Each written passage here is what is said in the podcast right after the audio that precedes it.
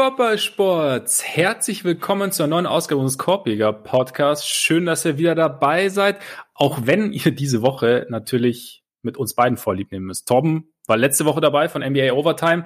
Diese Woche sind's in ganz dicken Anführungszeichen, wie so gerne gesagt, nur Ole Freaks. Mein Name ist Max Marbeiter und da wir beide ja große Verfechter der Balance sind, der ausgleichenden Gerechtigkeit, werden wir auch nur zu zweit heute das gleiche tun, was wir letzte Woche getan haben, nur mit einer anderen Conference. Letzte Woche haben wir die Western Conference sortiert und Ole, diese Woche ist der Osten dran. Das, äh, ja, also ich glaube, das ist das Gleichgewicht und nächste Woche machen wir dann den Dirty South und dann können wir mal weiterschauen, weil ich finde das ganz gut, wenn wir dabei vorgehen wie beim Rap. Da muss ich sagen, ich habe früher auch mit Westküste angefangen. Das war für mich einfach. Du hast mit Westküste angefangen, krass. Ja, natürlich. Das ist die bessere Musik. Ich meine, du weißt, wie das ist. Du siehst es natürlich anders, aber nee, der Osten, ich, ich höre schon auch ganz gerne East Coast Rap, aber es ist, es ist nicht mein, es ist für mich ein acquired Taste, muss ich sagen. Es war nicht das, womit ich eingestiegen bin und auch immer noch nicht das, was ich am meisten höre. Mit wem bist du eingestiegen eigentlich? Ja, wobei, da, da ertappe ich mich schon fast bei einer kleinen Lüge. Also ich meine, Tupac, Tupac war mit das erste tatsächlich. Okay. Und dann waren aber auch sehr schnell DMX und Nas dabei. Also das war auch, okay. auch äh, quasi prägend. Eminem kam dann irgendwann dazu, das war mittlerer Westen. Und dann ja. Dann ging es aber eigentlich relativ äh, schnurstracks Richtung Westen mit Snoop Dogg, Dog Pound und so. Und das, okay. Da, da wurden dann, da wurden dann Dinge ergründet und später wurde es dann irgendwann der, in erster Linie der dreckige Süden. Einmal quer durch die Staaten. Ja, bei mir war es tatsächlich Nas. Also es war so der, der Staat sozusagen. Und deswegen eher immer der Osten. Und dann kam halt der Clan, unser allseits beliebter Clan, ohne den sowieso nichts geht. Wir sollten spezifizieren, dass es der Wu-Tang Clan ist. Stimmt. Aber es gab schon andere Clans. Ja, das stimmt. Für mich gibt's aber nur diesen einen Clan. Deswegen. Ja, ich, ich fände es auch besser, wenn es so wäre. Na gut, äh, zurück zum Basketball. Wie gesagt, heute geht's um die Eastern Conference. Wir haben uns da jeder für sich ein paar Tiers überlegt. Mal schauen, wo wir uns einig sind, wo wir uns uneins sind. Soll ja auch vorkommen hin und wieder. Gleichzeitig noch ein kleiner, ein kleiner eine kleine Ankündigung. Ole hat vorher gesagt, wir wurden auf Twitter, wurden wir gefragt, wann der Bandwagon zurückkommt. Und es ist tatsächlich eine sehr gute Frage. Ich habe mich das auch schon hin und wieder gefragt. Irgendwie haben wir es diese Saison so ein bisschen schleifen lassen. Aber der Bandwagon kommt zurück. In leicht abgeänderter Form haben wir uns überlegt. Denn wir packen die ganze Band ein. Die ganze Band seid nämlich auch ihr. Und es soll ja nicht nur darum gehen, wen wir beide gern näher kennenlernen wollen, sondern soll natürlich auch darum gehen, welches Team ihr vielleicht näher kennenlernen wollt aus unserer Perspektive. Deswegen haben wir uns überlegt, dass wir den Bandwagon mit zweiwöchigem Vorlauf zur Wahl stellen werden. Wir werden euch auf Instagram, weil Social Media und so, da läuft das relativ gut. Auf Instagram werden wir euch zehn Teams zur Wahl stellen, aus denen ihr eins auswählen könnt, das Ole und ich uns genauer anschauen. Und dann werden wir berichten, was wir so gesehen haben, zwei Wochen später. Das wird innerhalb der nächsten paar Tage passieren. Schaut also rein. Und wo wir beim Reinschauen sind, falls ihr es noch nicht getan habt, natürlich schaut bei unserer Patreon-Seite vorbei. Ein Traum, patreon.com slash korpiger Podcast, korpiger mit. Oh, äh. So ist das. Da könnt ihr uns... DMX. Ja, stimmt, finde ich schön. Das, du hast gelernt, früh, früh gelernt und äh, nie wieder ja. vergessen. Es ist wie mit dem Skifahren und Fahrradfahren. Oder so. Siehst du, Skifahren habe ich nie gelernt, aber dafür DMX imitieren. Fahrradfahren umso besser, ne? Ja.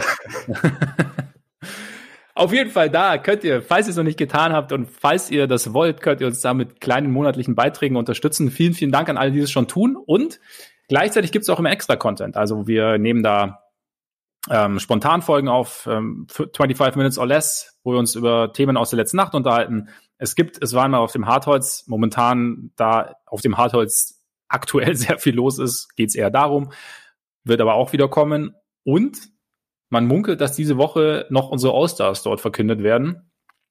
Könnte sein, dass Zach Levine dabei ist bei Ole, aber das werden wir dann sehen. Könnte sein. Es ist möglich. Alles ist möglich. Wie gesagt, ja. schaut da gerne mal vorbei. Und jetzt gehen wir damit, würde ich sagen, direkt rein in den Osten. Und letzte Woche haben wir oben angefangen. Ole, möchtest du wieder oben anfangen oder möchtest du diesmal langsam nach oben klettern?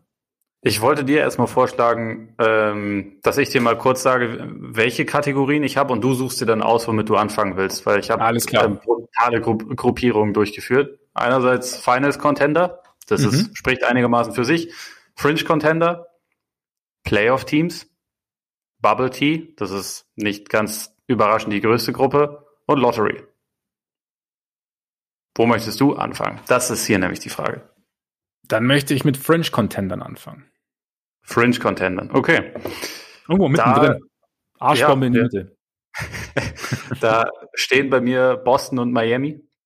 Okay. Äh, die Heat zum jetzigen Zeitpunkt sind natürlich nicht gut unterwegs. Also sie stehen mit einer 7 zu 12 Bilanz gerade, nee, 7 zu 13 sogar auf Platz 13 in der Eastern Conference und sind wirklich nicht gut in die Saison reingekommen. Aber es ist, ich finde es so ein bisschen schwierig. Einerseits hätte ich vor der Saison sie schon natürlich in die Contender-Ecke gepackt, weil sie einfach de facto ja gerade äh, in den Finals waren und ich fand es zwar einigermaßen problematisch, dass dieser Crowder-Abgang nicht so richtig kompensiert wurde, aber ich habe mir halt gedacht, gut, die haben ja ihre institutionelle äh, Konstanz irgendwie und sie wissen ja, was sie machen. Sie haben einen überwiegend relativ jungen Kern, wenn man jetzt mal Jimmy Butler und Goran Dragic ein bisschen ausklammert, Spieler, die halt irgendwie noch wachsen können und so. Und vieles davon ist gleich geblieben.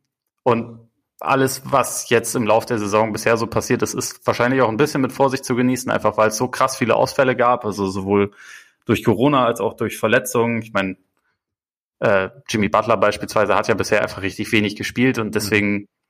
Ist es jetzt kein Wunder einerseits, dass sie halt bisher das nicht wirklich hinbekommen haben, eine, eine konstante Saison zu spielen, aber gleichzeitig sind, finde ich, manche Tendenzen wirken auf mich so ein kleines bisschen alarmierend und deswegen hätte ich sie jetzt nicht trotz dieses Vertrauens quasi in die Heat Culture irgendwie in Contender-Status gepackt und gleichzeitig sind sie aber für mich trotzdem immer noch vom Potenzial her eher stärker als ein normales Playoff-Team. Wie, wie würdest du das sehen?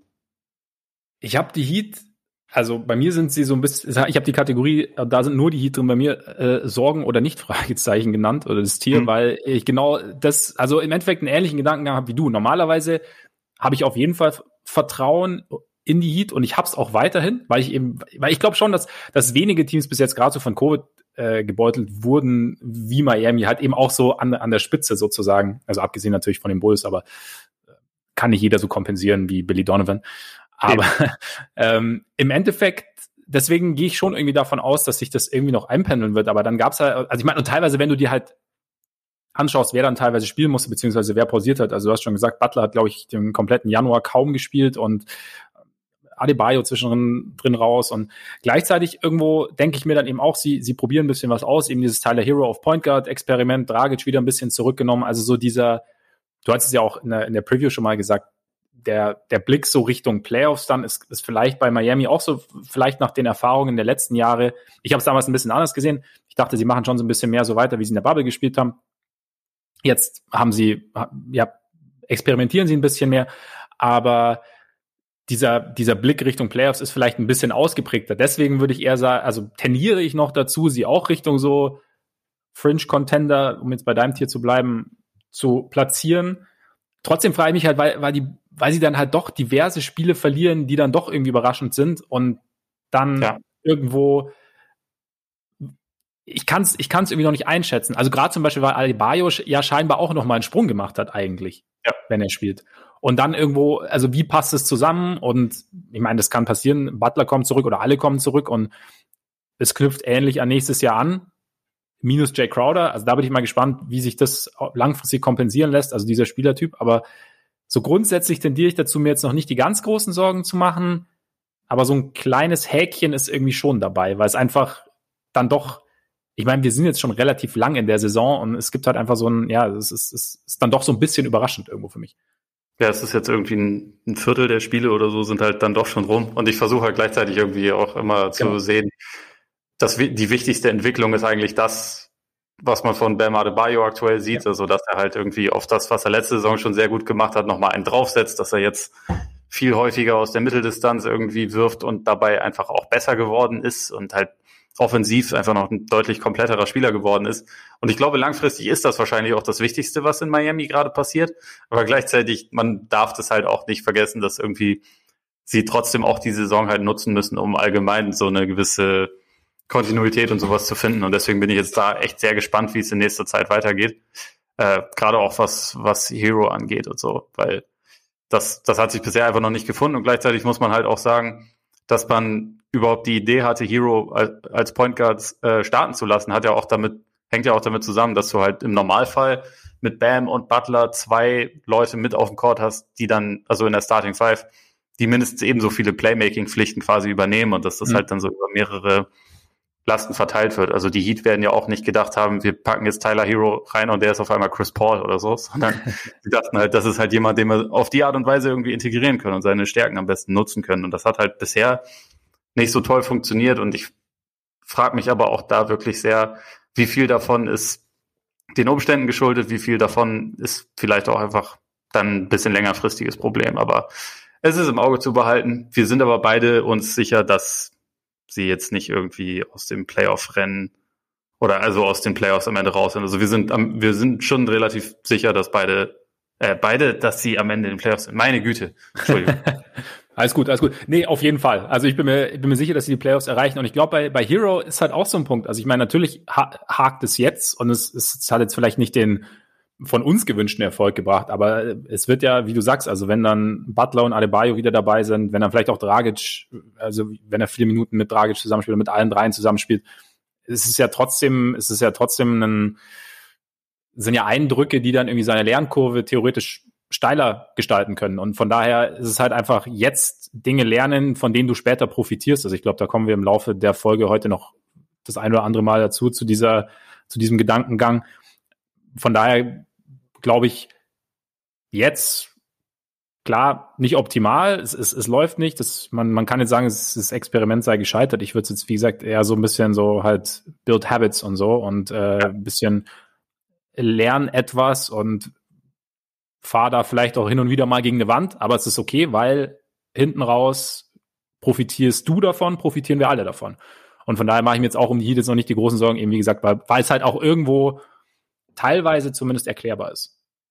Ja, ich würde auch sagen. Und wenn sie noch einen Schritt machen wollen, brauchen sie trotzdem meiner Meinung nach halt noch einen besseren Vierer. Und das ist so ein bisschen die, der Punkt, warum ich sie mit den Celtics kombiniert habe in einem Tier. Die, die Celtics sind besser in die Saison gestartet. Also auch da kurz die nackten Zahlen. 11-8 Bilanz, äh, plus 2,9 beim Net-Rating. Das ist aktuell Platz 9 insgesamt ligaweit. Und äh, insgesamt gibt's ja einiges, worüber man sich freuen kann. Vor allem, wie sich halt Jalen Brown entwickelt hat, wie auch dieses Zusammenspiel mit Tatum funktioniert, die halt beide wirklich ziemlich überragend in die Saison gestartet sind und gleichzeitig muss man auch sagen, Boston ist sehr, sehr abhängig bisher davon, dass die beiden was machen, weil einfach bisher noch nicht so viel drumherum funktioniert teilweise. Also das hat natürlich mit Kemba Walker zu tun, der verletzt war, der dann mittlerweile wieder da ist, aber halt noch einfach nicht unbedingt der Camper ist, den man kennt, jedenfalls nicht die ganze Zeit, sondern der immer so ein bisschen, teilweise ein bisschen mit, mit angezogener Handbremse spielt, teilweise, glaube ich, auch noch nicht ganz seine Rolle gefunden hat und aber sicherlich auch einfach seinen Rhythmus noch nicht komplett gefunden hat. Und ich glaube, im Moment muss man da erstmal festhalten, es braucht auf jeden Fall einen starken Camber als dritte Option, um einfach dieses ganze Teamgefüge so ein bisschen balancierter zu machen und gleichzeitig muss aber auch die Defense besser werden. Man hat bisher, glaube ich, von den Neuzugängen nicht unbedingt das bekommen, was man haben wollte. Tristan Thompson ist aktuell der drittbeste Big Man und wird aber bezahlt wie der beste Big Man und das ist, glaube ich, nicht so ganz ideal, wie das, wie das Gefüge gerade aussieht. Jeff Teague ist manchmal einfach nur unfassbar konfus und ja, ich glaube, im Moment ist einfach das Team nicht, nicht rund genug und deswegen würde ich das halt so in Fringe-Contender packen, weil an einem guten Tag können sie, glaube ich, alle Teams schlagen und sie können auch äh, in den Playoffs durchaus interessant werden. Aber ich kann mir halt vorstellen, dass die da noch ein, zwei Sachen vielleicht machen müssen, um das Team einfach ein kleines bisschen, bisschen runder noch zu machen. Ja, deshalb habe ich sie auch äh, in die, meine in mein Tier äh, One Player Away from being One Player Away gepackt. also schlecht, weil ja, eben, also was du gesagt hast. Also zum, zum einen halt eben Kemba, der noch ein bisschen reinfinden muss und zum anderen, ich meine, du hast es ja auch schon oft gesagt, die Flügelrotation ist halt auch sehr, sehr dünn, jetzt mal abgesehen von den Bigs. Aber das halt einfach, ich meine, Smart ist gerade auch noch verletzt, ne? Ja, Smart ist verletzt. Auch nicht optimal, aber auf dem Flügel ist halt schon sehr, sehr dünn. Also auch, also natürlich vor allem hinter Tatum und, und Brown.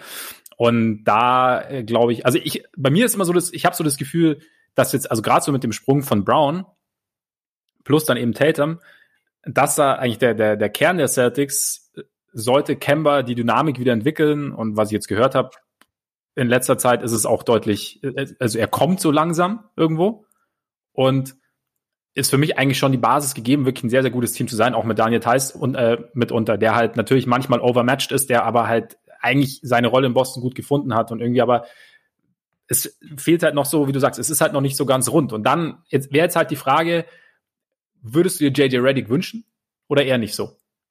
Äh, eher nicht so. Ich wollte dich natürlich auch noch darauf, äh, darauf ansprechen, weil es ja dieses Gerücht gab und wir ja, ja, heute über den Osten reden und alle Ostteams wurden ja mit ihm in Verbindung gebracht, ja. beziehungsweise mindestens vier. Also ich glaube Sixers, Nets, Celtics und wer war es noch? Ich glaube die Knicks noch, ne?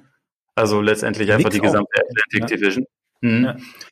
Und meiner Meinung nach, also JJ Reddick ich mag den Spielertypen ja an sich schon, auch wenn man sagen muss, dass er aktuell wirklich ziemlich weit davon entfernt ist, was wir von JJ Reddick kennen. Also keine 30 mhm. Prozent von der Dreierlinie sind problematisch bei einem Spieler, den man ja einstellt, damit er wirft und sonst eigentlich nicht so viel macht. Und trifft ähm, vor allem auch. genau. Äh, das ist ein Problem. Und gleichzeitig selbst ein Reddick in, in einer richtig guten Form ist jetzt nicht unbedingt der Spieler, den Boston am dringendsten braucht. Also ich meine, in seiner Normalform wäre das schon jemand, den man natürlich irgendwie einsetzen kann. Also so ist es nicht, aber es wäre jetzt nicht der erste Spielertyp, um den sich die Celtics meiner Meinung nach bemühen sollten. Einfach weil okay. das ist auch ein sehr kleiner Spieler, der vor allem sehr kurze Ärmchen hat, den du defensiv halt nicht, also in den Playoffs nicht wahnsinnig gut gebrauchen kannst. Offensiv, klar, ist das, ist das Skillset schon wertvoll, aber meiner Meinung nach fehlt ihnen halt eher Länge auf dem Flügel und vielleicht noch irgendwie ein, äh, ein großer mit Masse. Und das ist halt so nicht unbedingt das, was, was aktuell äh, ja oder jemals Reddick verkörpert. Trotzdem würde er dir doch auf dem Flügel im Endeffekt irgendwo so ein bisschen, also ich meine, ich bin ja großer Verfechter davon zu sagen, also wenn, wenn ich jetzt einen Spieler habe, der schon über mehrere Jahre ein gewisses Niveau gezeigt hat, der jetzt gerade irgendwo in einem, in einem Slump drin ist oder halt bei dem es gerade nicht so läuft, dann ihm so ein bisschen den, den Benefit of the doubt zu geben und mir zu denken, okay, es ist jetzt gerade in der jetzigen Situation in New Orleans, passt vielleicht für Reddick irgendwas nicht. Also ich meine, gut, er hat mit Stan Van Gundy ja schon zusammengearbeitet in Orlando früher, trotzdem irgendwo kann, ich denke mir dann immer, okay, vielleicht ist es jetzt gerade einfach, er kommt dann irgendwo anders hin, zum Beispiel nach Boston, hat da irgendwie eine, ein bisschen eine andere Rolle. Also im Endeffekt natürlich Label dieselbe Rolle, aber irgendwo ein bisschen mit anderen Parametern außenrum und dann funktioniert es besser. Aber ist er dann, also er bringt jetzt vielleicht nicht das Playmaking, er ist vielleicht defensiv nicht ganz, also wie du sagst, muss ihn verstecken, aber hätte Boston nicht die Möglichkeit, ihn defensiv zu verstecken und gleichzeitig dann durch die, die, die Qualitäten oder durch das Können, das er mitbringt als, als Shooter und als, als Cutter auch und als ähm, jemand, der sich um Blöcke rumbewegt und somit die Defense irgendwie relativ häufig auf den Beinen hält, auf den Hinterbeinen hält, wäre das nicht trotzdem jemand, der, von dem die Celtics als Team Offense irgendwie doch profitieren könnten?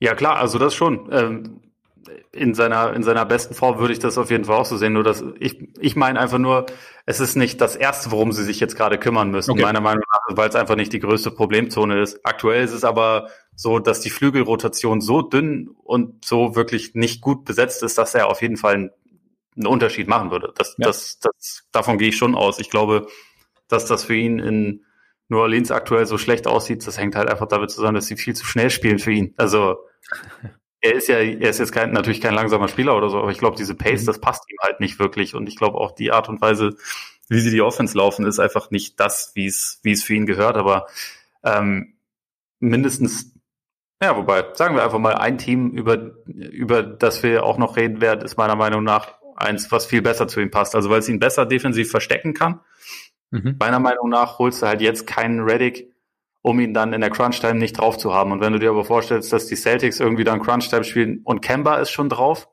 und dann packst mhm. du noch Reddick dazu, dann hast du ja nur noch ja. Smart, Brown und Tatum. Also es funktioniert ja einfach nicht. Das ist ja zu klein. Ähm, ja. Da müsstest du halt jemanden opfern. Und ich glaube, für jemanden, der nicht Crunch-Time spielt, äh, spielt, werden die Celtics jetzt nicht irgendwelche, irgendwelche krassen Trade-Pakete schnüren.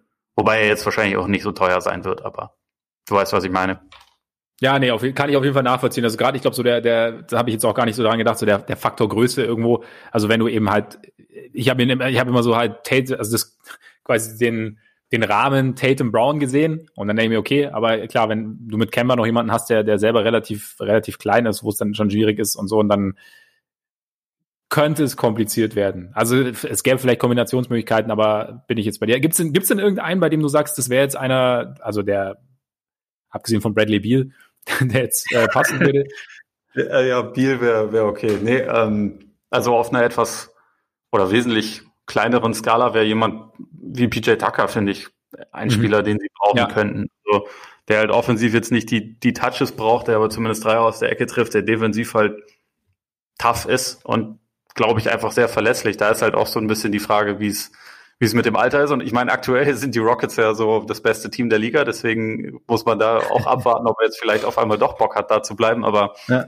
eigentlich wäre das so jemand, wo ich denken würde, so einer steht denen gut zu, sich, äh, zu Gesicht oder halt einfach ja ein, lang, langarmiger Flügel, der da irgendwie einfach ein bisschen, bisschen mehr Länge noch reinbringt. Aber ja. ich meine, aktuell fehlt natürlich auch der Playmaking-Faktor, aber da vertraue ich schon in Kemba, dass das mit der Zeit besser wird. Ja, also ich meine, da darf man auch gern so ein bisschen, bisschen Geduld haben, bis er sich dann wieder erholt hat und sich so ein bisschen in die Saison reingespielt hat. Also von daher denke ich auch. Ja. Gut, hast damit können wir hier denn noch jemanden drin, in dem ein Spieler away from being ein Spieler away? Ja, das andere ist so ein bisschen billig, den habe ich zwischen zwei Tiers, die, die, die Pacers schwimmen bei mir zwischen zwei Tiers, so ein bisschen. Und es, ähm, es ist auch das, ich bin auch, ich habe sie, ich habe sie hin und her geschoben. Ich bin auch nicht ganz glücklich, dass ich sie in dem Tier drin habe, weil sie dann eigentlich auch noch nicht ganz Contender wären für mich, wenn die da sind, aber irgendwo oder Finals Contender, wie du vorhin gesagt hast. Ähm, ich, ich habe sie, aber wir können ja dann, wir können ja zu meinem Tier, zu dem anderen Tier übergehen. Ich glaube übrigens, das wird elementar verwirrend, wie wir das hier gerade machen. Ich glaube auch. Ich glaube auch. Aber es ist gut, dafür sind wir da. Ja, ich glaube auch. Und so ein bisschen, bisschen verwirrte Blicke am Nachmittag hat noch nie geschadet unter der Woche. Ähm, ich habe so die eigentlich High Floor Generals in leichten Schwierigkeiten, habe ich das Tier genannt. Also für mich eigentlich Teams, die ich grundsätzlich auch vor der Saison als, als sehr, sehr solide angesehen habe, die ich auch weiterhin als sehr solide, an, solide ansehe, die aber halt für sich, also in zwei Teams, die für sich jedes ihre eigenen Probleme haben. Also die Pacers halt vor allem natürlich mit Verletzungen, ähm, dann eben der Trade. Levert ist erstmal auf unbestimmte Zeit nicht dabei. Ähm, und dann die Raptors habe ich da noch mit drin. Weil, ja, die sind bei mir einfach im, also die beiden sind auch bei mir in einem Tier, das Playoff-Teams heißt. Ja, genau, wären für mich, also man kann sichere Playoff-Teams, genau, für mich auch weiterhin. Ähm, bei den Pacers, ja, Miles Turner zurück. Sie sind, sie scheinen irgendwie, das haben wir auch schon mal drüber gesprochen, sie scheinen sich irgendwie, egal was passiert, es ist immer, es, es funktioniert trotzdem immer irgendwie. Also teilweise funktioniert es, wenn alles passt, funktioniert es richtig gut. Und selbst bei kleineren Rückschlägen scheint es immer so ein bisschen zu sein, dass es halt, dass sie damit sehr, sehr gut umgehen können. Aber äh, ich weiß nicht, wie viel traust du ihnen jetzt im derzeitigen Setup zu? Jetzt eben, wie gesagt, also ohne Oladipo, beziehungsweise jetzt ohne Levert nach dem Trade, plus ähm, die Verletzung äh, von, von Warren, das alles außenrum. Hast du da, sind sie für dich einfach so ein, ein unangenehmer Erstrundengegner für die Top-Teams oder ist da theoretisch ein bisschen mehr drin? Für mich, oh, also es ist irgendwie so ein bisschen schwierig, weil ich finde sie einerseits, ich schaue dem Team gerne zu, ich mag das irgendwie, dass sie sich immer wieder, immer wieder von so Rückschlägen dann schnell erholen und irgendwie das hinbekommen, einfach ein gutes Team zu bleiben. Ich finde Brockton super, ich finde Sabonis super, ich finde auch, dass sich, dass sich Turner echt, echt gemacht hat in dieser Saison. Gleichzeitig muss ich aktuell sagen, dass sich die, die Allgemeineinschätzung, die ich von den Pacers irgendwie die letzten Jahre über hatte, nicht viel geändert hat. Auch wenn sie nicht mehr genauso spielen wie vorher. Aber es ist für mich halt immer noch genau das gleiche Thema wie vorher, um sie irgendwie ein oder sogar zwei Tiers höher zu packen, müsste ich ihnen zutrauen, in der, in den, in der ersten Playoff-Runde, also wenigstens da eins von den fünf Teams die ich da aktuell über ihnen habe, äh, müsste ich ihnen zutrauen, dass sie eins davon schlagen. Und das ist einfach aktuell nicht der Fall, weil ich glaube, die Spielweise, die sie haben, ist, ist halt irgendwie so grundsolide und einfach sehr gut geeignet, um in, in der Regular Season irgendwie immer zu bestehen. Und also ich, ich finde auch, dass das irgendwie, dass das irgendwie ein interessanter Ansatz ist. Und Nate Bjorkman hat ja auch einiges verändert. Also sie nehmen jetzt mehr Dreier und so. Das ist dadurch alles irgendwie ein bisschen bisschen effizienter geworden und gleichzeitig das Kernthema, es gibt keinen echten Superstar, der jetzt am Ende von Spielen dir immer wieder Würfe kreieren kann und der, der sich da, keine Ahnung, auch gegen starke, sortierte Defenses durchsetzen kann. Das ist halt meiner Meinung nach eigentlich genau gleich geblieben. Und deswegen sind sie für mich halt einfach letztendlich, obwohl sich was getan hat, für den Moment genau an dem Punkt, wo sie vorher auch waren. Das heißt aber nicht, dass das irgendwie, ich meine, es ist im Moment ja, zu Levert kannst du im Moment ja nichts sagen. Wir, wir ja. wissen ja nicht, man kann ihm einfach nur eine gute Besserung wünschen.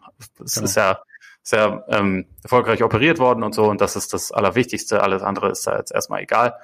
Aber auch wenn wir jetzt sagen, irgendwie TJ Warren kommt dann zurück und bringt seinen Scoring Punch, Jeremy Lamb ist jetzt ja wieder da, ist langsam auch wieder besser drin und so, dann ist das alles schön und gut und trotzdem denke ich halt am Ende, die Teams, die ich über ihnen ranke, die haben alle eher einen Superstar, als, als sie das haben. Und in den Playoffs schlägt das halt meistens ein gutes Konstrukt, auch wenn die Pacers das haben.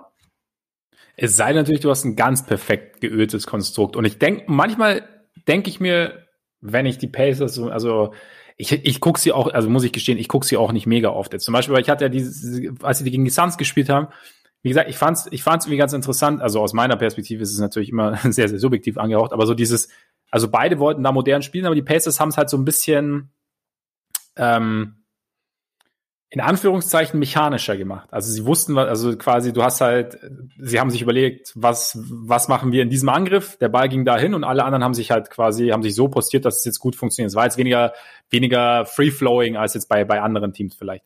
Und ich glaube aber, wenn du das, wenn du die Möglichkeit hast, das zu perfektionieren und gleichzeitig die Möglichkeit hast oder die, die, die passenden Spieler hast und die auf einem sehr, sehr hohen Niveau sind und dann vielleicht den einen oder anderen hast, der dann auch mal irgendwie, das muss ja kein Superstar sein, der, der permanent übernehmen kann, aber der situativ übernehmen kann, dann glaube ich, ist, kann da schon was drin sein. Das Problem ist halt, deswegen halt auch, habe ich so geschwankt zwischen die, meinen beiden etwas verwirrenden Tiers, ähm, wer, also wenn alle da wären, dann könnte das, wären sie eher in dieser Richtung. Also Levert plus halt vor allem auch mal, äh, Miles Turner, nicht Miles Turner, sondern ähm, TJ Warren beziehungsweise Oladipo. Sie haben das halt in den letzten Jahren nie so gehabt nach der Oladipo-Verletzung. Und irgendwo sie war, man hat, wie, es dann genau gelaufen wäre, hätte sich Oladipo nicht verletzt, weiß man ja nicht. Aber ähm, irgendwo denke ich manchmal, der nächste Sprung wäre vielleicht drin, wenn nicht diese Verletzungen dazwischen kämen. Oder diese, wie du jetzt gesagt hast, bei, bei Levert halt sehr, sehr ähm, schwierigen Umstände, beziehungsweise gleichzeitig halt der glückliche Fall des Trades, dass man das die ganze Geschichte halt entdeckt hat und er jetzt auf dem Wege der Besserung ist.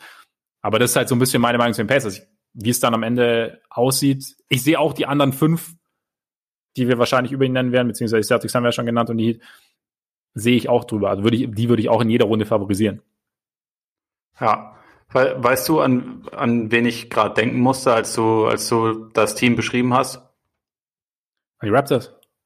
Nee, an die Utah Jazz. Weil das ist doch die viel bessere Variante von dem, was du gerade beschrieben hast. Die, die, die, die ist weiter. Und ja, genau. wahrscheinlich auch besser. Auch ja. individuell besser besetzt. Und also ja. ich meine aber dieses, dieses tiefe Konstrukt, wo irgendwie man in der Lage ist, methodisch sich viel herauszuspielen und gleichzeitig hast du aber auch dann irgendwie noch so die Kreativität und äh, Einzelcreation und so situative Star Power, würde ich mal sagen, was Donovan mhm. Mitchell angeht. Das ist, also ich, ich, ich finde, ich kann mit der Beschreibung irgendwie sehr viel anfangen. Ich musste da auch, also so ein bisschen auch an die Pistons 2004 denken, auch wenn das natürlich ein ja. anderer Ansatz ist. Aber ähm, aktuell würde ich halt sagen, von dieser Art von Team ist halt Utah das wesentlich bessere und das, wo ich mir viel besser vorstellen kann, dass da, dass da irgendwie mehr geht. Stand jetzt auf jeden Fall. Aber da musst du halt auch sehen, dass Utah ja das, was sie tun, schon wesentlich länger tut und äh, beziehungsweise da auch wesentlich länger gewachsen ist und sich mit Mike Conley da eben von außen auch sehr, sehr viel Qualität jetzt, als für diese Saison jetzt, also letzte Saison hat es ja nicht so gut geklappt, aber dazu geholt hat. Also von daher, und ich weiß, ich weiß nicht, ob die Pacers da hinkommen können, aber es ist ja, sie versuchen es und irgendwo Potenzial ist schon da und jetzt halt mal schauen, wie es halt, ich meine, Sabonis hat einen Riesensprung gemacht, hört man ja rauf und runter quasi. Turner hat nochmal einen Sprung gemacht. Also, aber Stand jetzt, also sehe ich die Jazz auf jeden Fall auch deutlich weiter. Das stimmt. Dann, äh, würde ich sagen, machen wir mit den Raptors weiter? Ja. Was machst du aus Weil, dem? Ja, äh, also erstmal Shoutout an Steady Freddy natürlich. Ah, auf jeden Fall. ist ja auch einer unserer absoluten Lieblingsspieler, glaube ich, ja. in diesem Podcast, grundsätzlich auf der Welt. Jetzt äh, Rekordhalter für ein Spiel unter allen ungedrafteten Spielern, was echt krass ist. Also äh, vor allem, wenn, weil ja Moses Malone gezählt wird und das äh, dessen Career High 53 war. Also schaut auf jeden Fall. Lieb, ja. ja, man wohl sagen. Raptors stehen jetzt bei einer 9-12-Bilanz. Ich, äh, dachte mir so, in, äh, was den reinen Informationsgehalt angeht, können wir das mal mitsagen. Net-Rating ist aber schon besser, also plus 1,6 und so, was die Frage angeht, was ich aus ihnen mache, ähm, die Defense hat sich gefangen, ne? Das, das muss man, glaube ich, sagen. Mhm. war, der Start war nicht so gut. Ähm, das ist, ist besser geworden.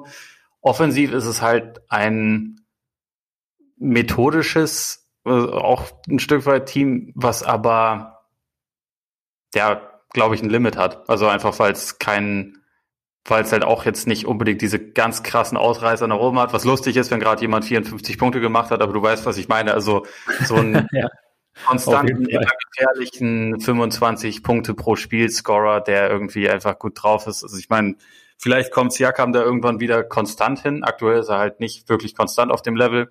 Van Vliet und Lowry können natürlich immer heiß laufen, sind auch beides nach wie vor gute Scorer, aber das sind halt auch das sind halt kleine Guards, die letztendlich auch zu einem relativ großen Anteil davon abhängig sind, dass ihre Würfe von draußen fallen. Und so diese, mhm. diese verlässliche äh, Person, die auch im Zwei-Punkte-Land sich irgendwie regelmäßig Punkte erarbeiten kann. Das geht ihnen halt, finde ich, so ein bisschen ab. Das ist halt dann ein Grund, warum die Half-Court-Offense immer wieder Probleme hat. Auch wenn es seit Saisonstart sich schon ein bisschen gefangen hat. Also wie gesagt, mhm. das ist auch hier irgendwie, das ist jetzt kein schlechtes Team und meiner Meinung nach sind sie auch wieder safe ein Playoff-Team, aber ähm, es ist halt einfach, es, es fehlt so ein bisschen diese, diese Upside und ich würde einfach auch sagen, äh, die, die Bigs sind aktuell nicht wirklich gut genug. So Chris Boucher, klar, ist, ist irgendwie ein guter Spieler, hat sich auch irgendwie sehr interessant entwickelt, aber das ist jetzt halt auch nicht unbedingt diese, diese konstant richtig, richtig safe Option und sie haben einfach durch, durch Aaron Baines überhaupt nicht die Verstärkung bekommen, die sie sich da erhofft hatten. Und ich glaube, das ist, ja das ist was, was ich halt einfach noch äh, irgendwie verbessern müsste. Das hatte wahrscheinlich auch so einen gewissen Einfluss auf das, was ich, was ich kürzlich gelesen habe, dass sie irgendwie unter den fünf schlechtesten Teams sind, äh, wenn es darum geht, irgendwie Würfe in Ringnähe zu treffen. Also innerhalb von three feet war es, irgendwo habe ich gelesen bei The Athletic. Und das ist natürlich, ja, damit machst du es dir natürlich unnötig schwer sozusagen. Und ja, warum ich das gefragt habe, einfach, weil ich meine, wir haben ja am Anfang der Saison, sie hatten ja, sind ja wahnsinnig schlecht in die Saison gekommen. Und da haben wir schon drüber gesprochen, okay, Siakam irgendwie hat Probleme und, und die Offense funktioniert nicht, immer noch problematisch. Und waren uns aber eigentlich, dass, dass sich das schon irgendwann fangen dürfte. Dann hatten sie sich zwischenzeitlich, zwischenzeitlich gefangen. Und jetzt vergangene Woche drei Niederlagen in Folge. Und was halt wirklich problematisch ist, eine davon gegen die Kings. Und dann ist halt, ne?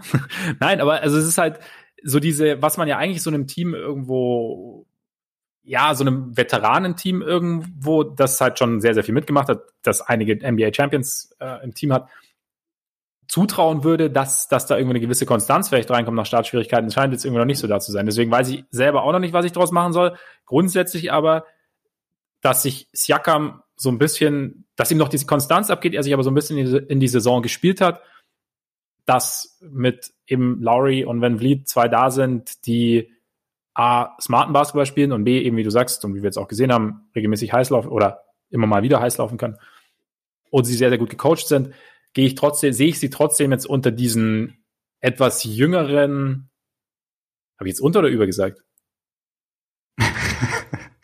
du hast jetzt, äh, du hast, glaube ich, beides irgendwann gesagt. Ich bin mir jetzt gerade nicht ganz sicher. Also ich sehe sie über diesen äh, noch, noch irgendwie auf, auf lange Sicht jungen aufstrebenden Teams noch. Und deswegen halt als Playoff-Team. Das liegt an Utah Watanabe, oder? Ausnahmslos. Gut, ich wollte an den nur kurz einen Shoutout vergeben, weil äh, er in den letzten beiden Spielen zwölf und elf Punkte gemacht hat, nachdem man ihn vorher eigentlich quasi fast nicht gesehen hat. Und ich das ja. Gefühl hatte, dass, also ohne dass das jetzt ansonsten jemand ist, der irgendwelche lauten Statistiken auflegt, so jemand, der die, die Rotation so ein kleines bisschen, äh, bisschen ergänzt. Ähm, ja. Und ganz kurz wegen den wegen den, äh, wegen den jungen Teams. Ich habe tatsächlich eins, was ich so ein bisschen so halb unten mit drin habe in diesem, in diesem Tier Playoff Teams, weil meiner mhm. Meinung nach die Hawks mhm. bisschen besser als die anderen, ja. die anderen Teams, die ich dann unter Bubble, äh, Bubble T gruppiert habe. Deswegen würde ich sie halt da quasi mit auf die Stufe heben.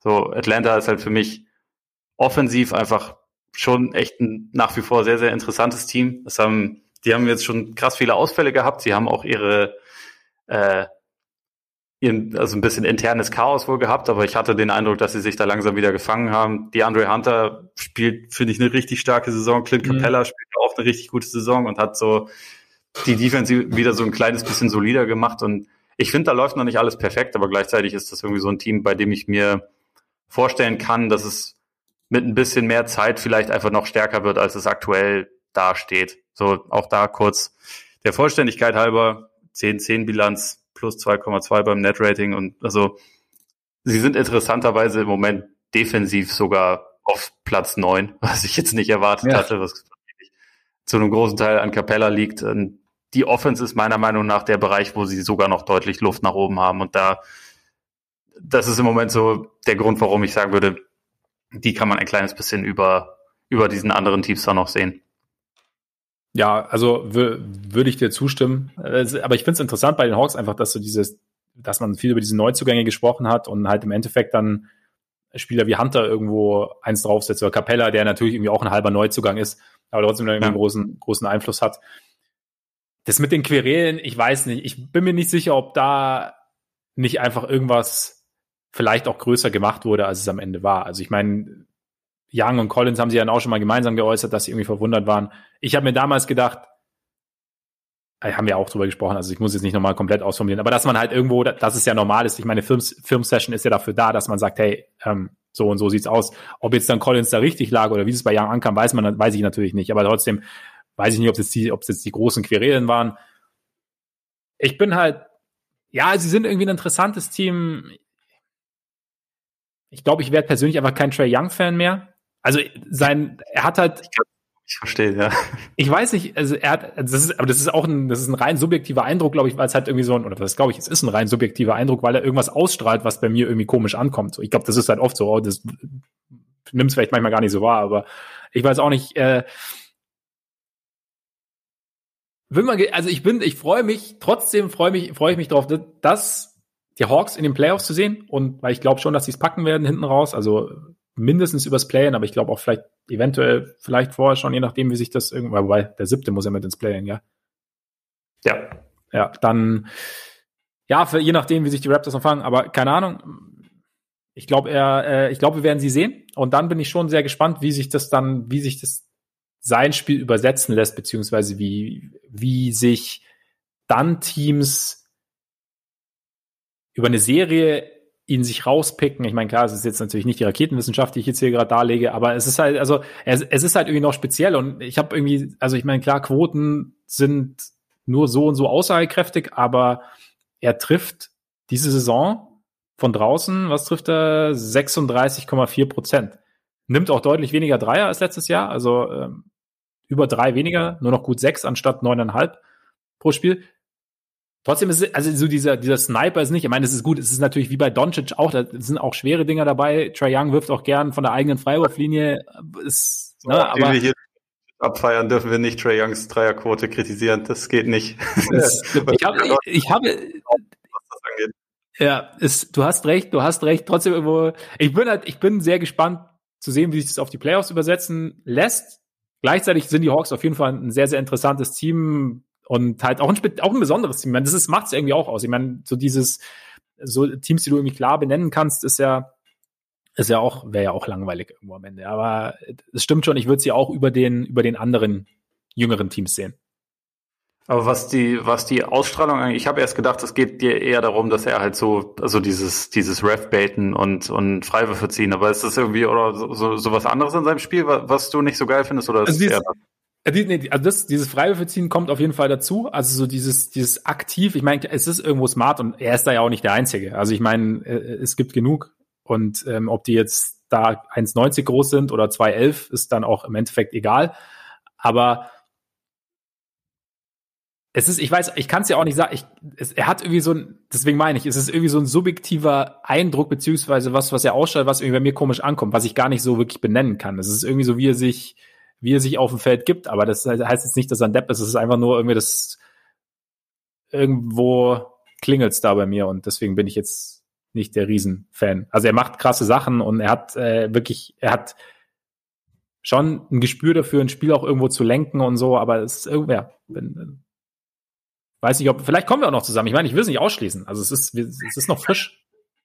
Okay, okay, wir sind, wir sind hier jetzt zum Trey Hater Pod verkommen. Finde ich okay. Ja, also jede Folge, wir können, wir können auch dafür Auszeiten einführen, finde ich. Hate, Hate der Woche oder so? Ja, genau, genau. Eigentlich nicht schlecht. Nächste Woche bin ich wieder dran. Ich überlege mir was. Okay, sehr gut. Dann äh, Lass uns weitermachen. Ich würde jetzt mal vorschlagen, da, also wie gesagt, bei mir ist so die, die Bubble-Gruppe relativ groß. Ja. Ähm, lass uns doch vielleicht kurz abhandeln, wer da nicht drin ist. Also wer, wer noch dahinter steht. Ja. Für mich zwei Teams, also zwei Teams, die ich aktuell Lottery-bound habe. Die Magic einmal, äh, die mhm. eigentlich seit Jahren ja immer solide sind und die in so einer Saison, wo man eh einen in Anführungszeichen Playoff-Teilnehmerfeld von zehn Teams haben wird, hätte man ja die, die letzten Jahre immer einfach da reinschreiben können, weil das war immer die Range. Irgendwie zwischen zehn und sieben sind sie, haben sie quasi gewohnt. Aber jetzt haben sie halt einfach so viele Ausfälle. Also mit Mitfalls, mit Isaac, jetzt ist auch noch Gordon für einige Wochen raus ja. und so. Irgendwann ist es dann halt einfach nicht mehr zu kompensieren und ich glaube, die Defense müsste schon sehr gut sein, um das Ganze, also die eher brüchige Offense irgendwie zu, äh, zu kaschieren und das ja. passiert einfach nicht. Und also sie haben jetzt irgendwie, glaube ich, elf der letzten 13 Spiele gerade verloren, haben auch das, das zweit, äh, das schlechteste Net-Rating der Eastern Conference stehen bei 8,14 und äh, die Tendenz ist fallend. Und mhm. ich glaube, also ich, ich sehe bei den Magic im Moment nicht so richtig, wie sich das nochmal so berappen kann, dass sie halt die, die anderen Teams, die da jetzt vor ihnen stehen, dass sie die dann auch alle überholen. Also ich finde, Nikola Vucevic spielt eine gute Saison auf jeden Fall. Fournier und Ross und so, die haben immer ihre Ansätze und Cole Anthony als Rookie gefällt mir auch gut. Also der hat irgendwie so eine gewisse mutige Spielweise, die mir ganz gut gefällt, mhm. aber insgesamt sehe ich da jetzt momentan einfach recht ein bisschen zu wenig, als dass ich mir vorstellen kann, dass sie, dass sie ja unter die ersten zehn das letztendlich schaffen werden. Oder wie siehst du das? Ich habe dem nicht so wahnsinnig viel hinzuzufügen. Also ich glaube auch, dass die Verletzungen dann einfach irgendwann sich so sehr getürmt haben, dass es dann schwer ist, das noch zu kompensieren, einfach irgendwo. Also auch weil es halt also sozusagen an, an unterschiedlichen Enden ansetzt, die dann doch am Ende zu fundamental für die Basis sind irgendwo und dann ja, zwei von elf, die letzten 13 Spiele und, und, und ich sehe es jetzt auch nicht so, wie wer es jetzt wirklich, wer es jetzt wirklich drehen soll. Also wenn jetzt alle dabei werden oder sagen wir mal Furz und Gordon werden noch dabei. Ich meine, Isaac war ja vor der Saison schon raus. Sähe es vielleicht, sähe es auf jeden Fall anders aus.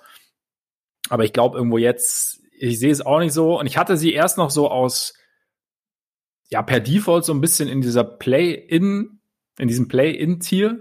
hab dann aber dann doch nochmal, also hab mir dann auch gedacht, irgendwo, ja, am Ende wird's wahrscheinlich, sind die, sind die Magic diejenigen, die am ersten rausfallen noch für mich. Also aus dieser Gruppe, die ich normalerweise da jetzt irgendwo drin hätte. Deswegen. Dann sind wir uns da einig. Und dann äh, die Pistons. Ich glaube, da macht man jetzt wahrscheinlich ja. auch kein, kein allzu großes Fass auf. Also momentan bei 5-16 ist die Bilanz nur ein Team. Das ist das überhaupt schlechter? Hat weniger Spiele. Egal.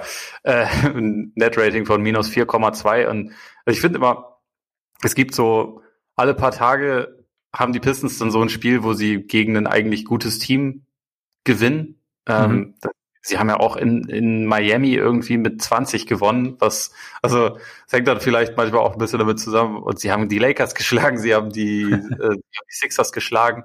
Da denkt man sich, irgendwie, irgendwie kommt da was zusammen und gleichzeitig, ich glaube, es ist, äh, Dwayne Casey macht einen guten Job als Coach. Also, mhm. Sorgt irgendwie dafür, dass immer so eine gewisse Professionalität da ist und dass sie halt immer versuchen, hart zu spielen und ziemlich regelmäßig scheint das auch zu funktionieren und in den allermeisten Situationen haben sie aber einfach trotzdem viel weniger Talent als der Gegner und ich glaube, ja. überwiegend drückt sich das dann so aus. Also bei allem Respekt irgendwie für die, für die starke Saison, die Jeremy Grant jetzt spielt, ist es halt irgendwie auch, man sieht jetzt gerade, wie so ein Team dann halt wahrscheinlich aussieht, wenn das dein ganz klar bester Spieler ist. Und ich meine, ja. du hast halt den Ausfall von Killian Hayes natürlich, du hast Blake Griffin, der mich echt traurig macht, muss ich gestehen. Also einfach, weil das so, ich hab's, ich glaube, ich glaube, Zach Harper hat das so geschrieben und ich fand es irgendwie ein bisschen traurig, weil das so zutreffend war.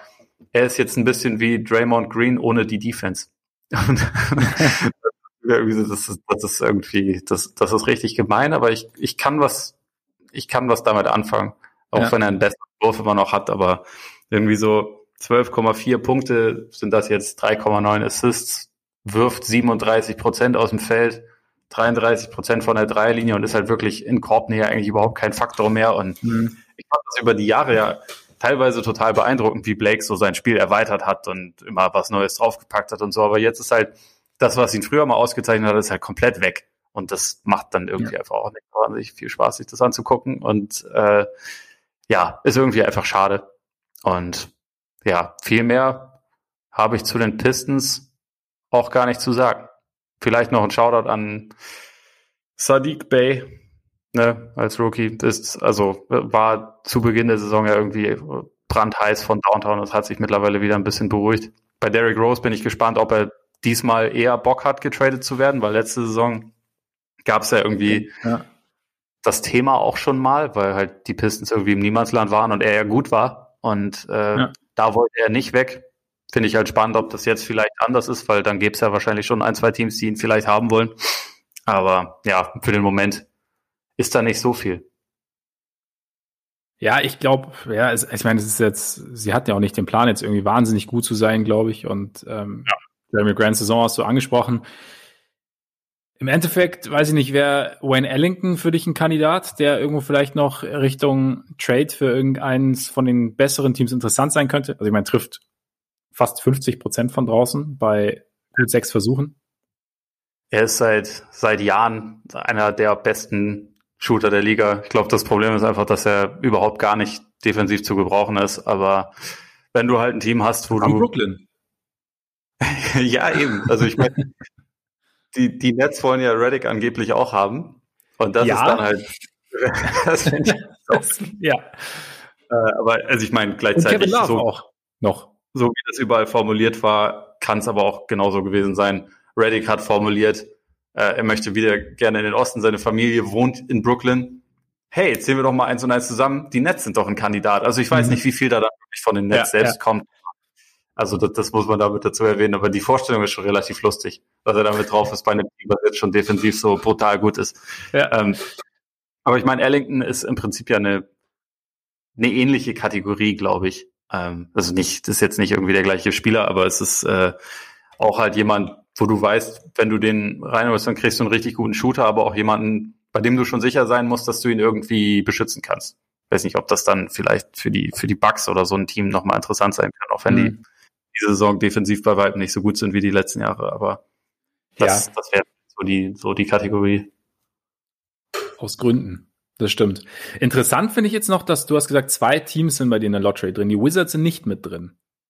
Ja, das ist der, das ist der, der Härtefall. Und also letztendlich auch wirklich fast nur aus, aufgrund von einem gewissen Mitleidsfaktor, was, was Bradley Beal angeht. Gleichzeitig irgendwie Westbrook war über die letzten Wochen ja offensichtlich nicht bei 100 Prozent. Ich weiß nicht, ob er da noch mal hinkommt, aber ich will es jetzt zumindest mal nicht ausschließen. Und wenn ich jetzt sage, das ist ein Lottery-Team, dann sage ich das eigentlich nur, wenn ich davon ausgehe, das kann ziemlich sicher nicht mehr besser werden. Und bei mhm. den Wizards, sie haben immer noch weniger Spiele absolviert als die meisten anderen Teams, weil sie halt zwei Wochen komplett raus waren.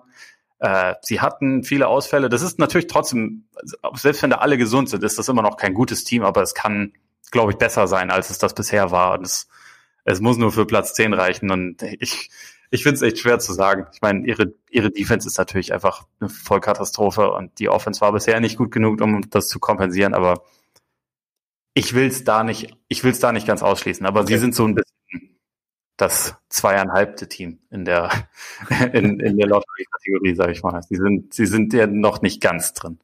Ich dachte schon, du hast dich blenden lassen von dem Sieg über die Nets. Und hast dann gesagt, okay, gut, doch Playoffs. Den Netz kann man schon mal 150 einschenken.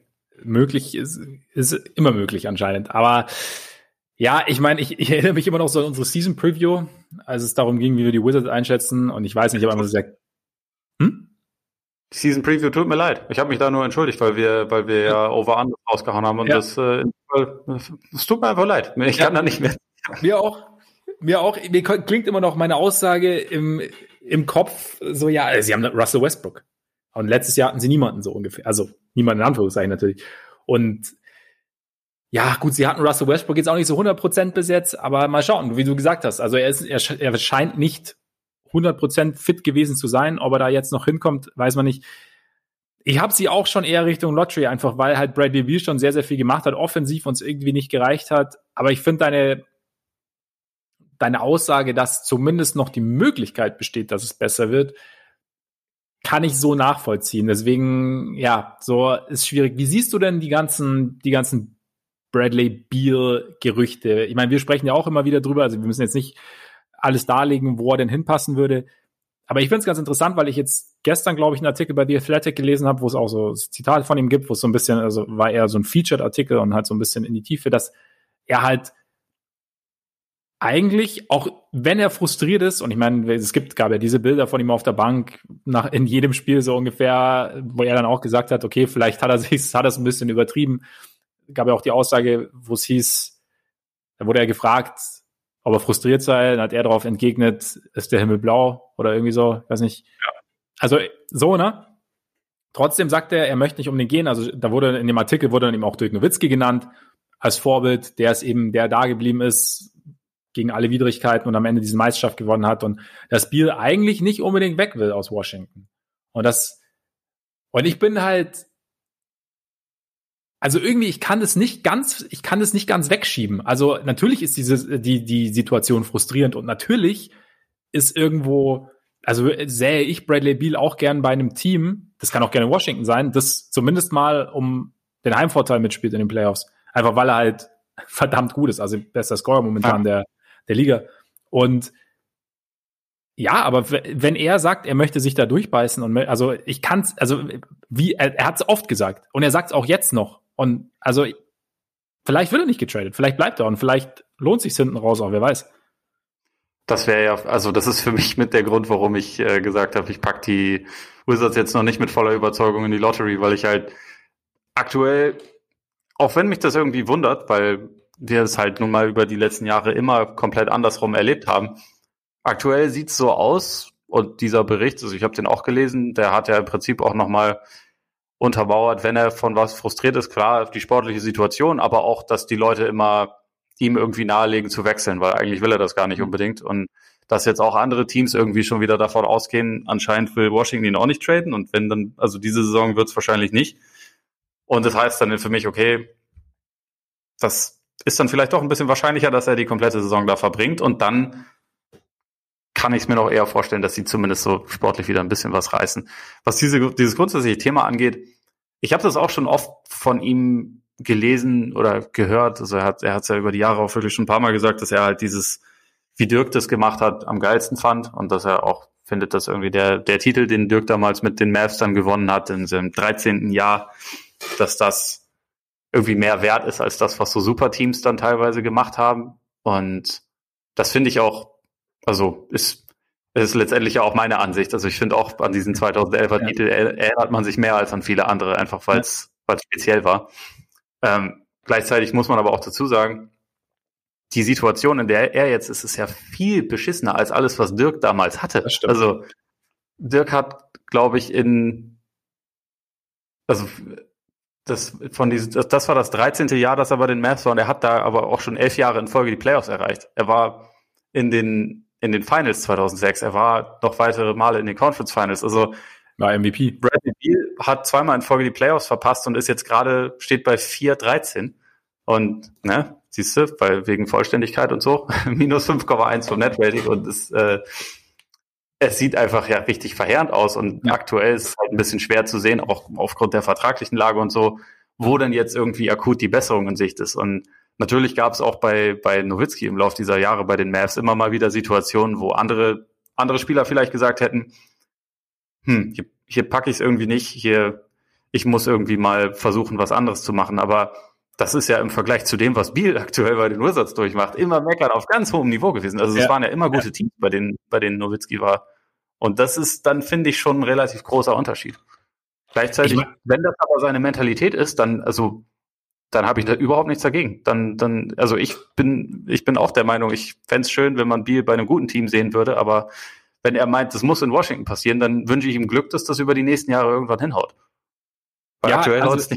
Also aktuell funktioniert es nicht so gut. Ich glaube, das Ding ist natürlich, ich meine, die Wizards sind wesentlich weiter davon weg, als es die Mavs jemals waren, wie du sagst. Und ja, durch die West, der Westbrook-Deal bindet ihm natürlich schon auch so ein bisschen die Hände. Gleichzeitig weiß man halt nicht, wie Westbrook jetzt sich entwickeln wird über die nächsten Wochen. Also ob er da jetzt, ob der Zenit doch weit hinter ihm liegt oder ob es vielleicht doch noch mal irgendwie, ob er einfach noch ein bisschen längeren Anlauf braucht in diese Saison und dann es noch ein bisschen besser wird hinten raus. Aber ja, also ich finde halt nur über diese Diskrepanz so interessant. Also Bradley Beal, also natürlich logisch gesehen würde ich auch denken, okay, er möchte halt irgendwo hin, wo er gewinnen kann. Aber wie wir so, wie wir auch bei Jeremy Grant gelernt haben, es gibt halt natürlich auch andere Faktoren, die dann irgendwo mit reinspielen. Und das kann man jetzt so von außen natürlich immer schwer, schwer einschätzen. Darf ich noch ganz kurz fragen, wir sind immer noch bei Biel, äh, Trade, aber würdest du an Warriors Stelle versuchen, das Wiseman, Ubre, Minnesota Pick Paket zu schnüren, das so ein bisschen im Umlauf ist gerade? Hast du den Bill Simmons Podcast gehört oder was? Ich habe den Bill Simmons Podcast gehört, ich habe es noch irgendwo gelesen kurz kürzlich. Also ich habe es jetzt eben nicht nur bei Bill Simmons gehört. Aber ich, ja, aber erstmal, was würdest du es machen oder findest du es, fändest du es interessant für beide Seiten? Interessant, ja. Ich glaube auch, dass das für, für Washington schon ein ziemlich gutes Abschneiden wäre. Also einfach, einfach auch schon deshalb, weil dieser Minnesota-Pick einfach extrem wertvoll ist und der Vertrag von Oubre läuft halt aus. Also das ist ja, ja. insofern auch nicht, nicht belastend. Und dann hast du da mit Wiseman und diesem Pick halt schon zwei echt gute Assets, glaube ich, die man da zurückbekommt.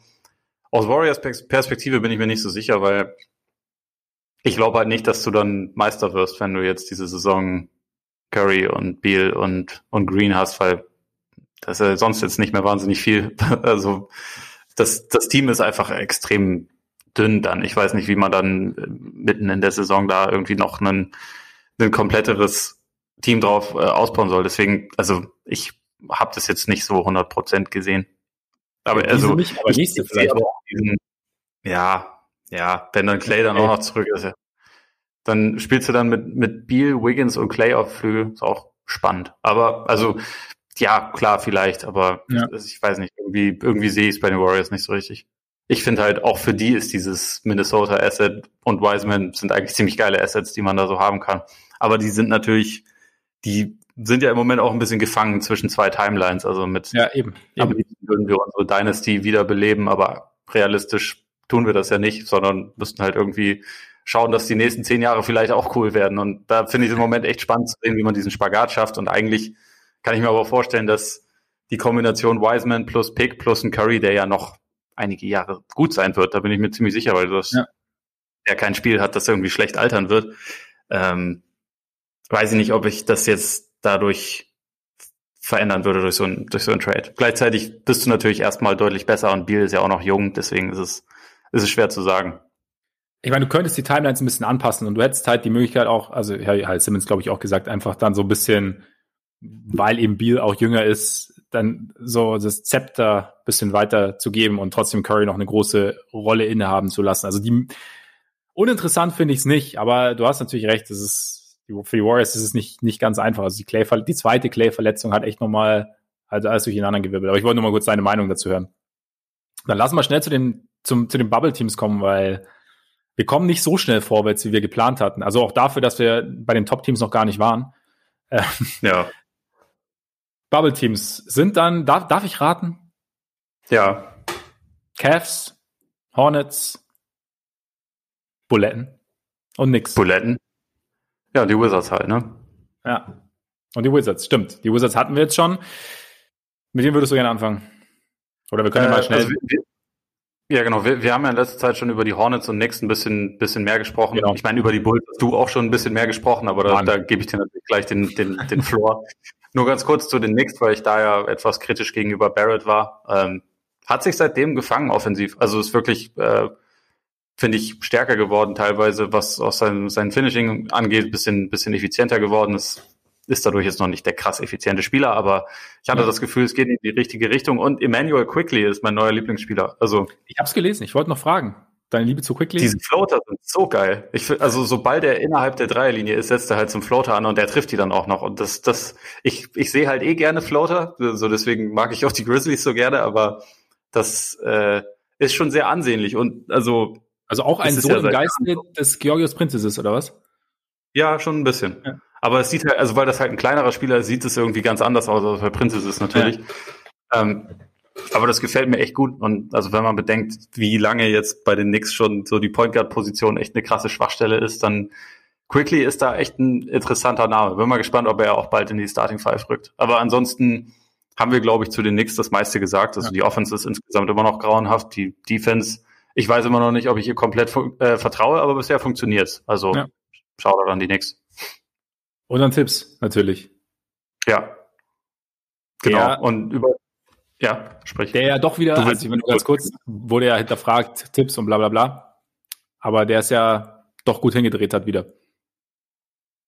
Absolut. Willst du damit zu den Bulls überleiten? Ich dachte nämlich, das kommt jetzt. Ach so, ja, die Bulls. Können wir gerne machen. Willst du das per Auszeit machen oder, oder, oder meinst du, wir müssen mehr über die Bulls reden? Ja, nee, wir können das schon auch per Auszeit machen, weil eigentlich so viel gibt's jetzt gar nicht zu sagen. Für mich diese okay. Woche, also für mich persönlich diese Woche. Ähm, dann, äh, ich mach mal, wir machen einen Kompromiss. Wir machen nämlich einfach eine NBA-Auszeit. Das heißt, du kriegst drei statt zwei Minuten, okay? Ja, passt. Alles klar. Läuft.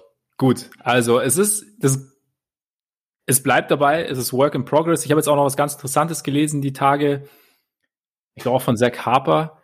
Also er mag alle einzelnen Pieces der Bulls, er war, weiß nur nicht genau, ob er alle gemeinsam an einem Ort mag. Und da ist halt die Frage, stelle ich mir natürlich auch. Ich finde die Entwicklung der Einzelspieler ist alles, äh, sieht alles äh, echt gut aus. Auch Lauri jetzt, gut, war jetzt gegen die Knicks, da ist halt Lauri aus Prinzip einfach, zockt da einen auf.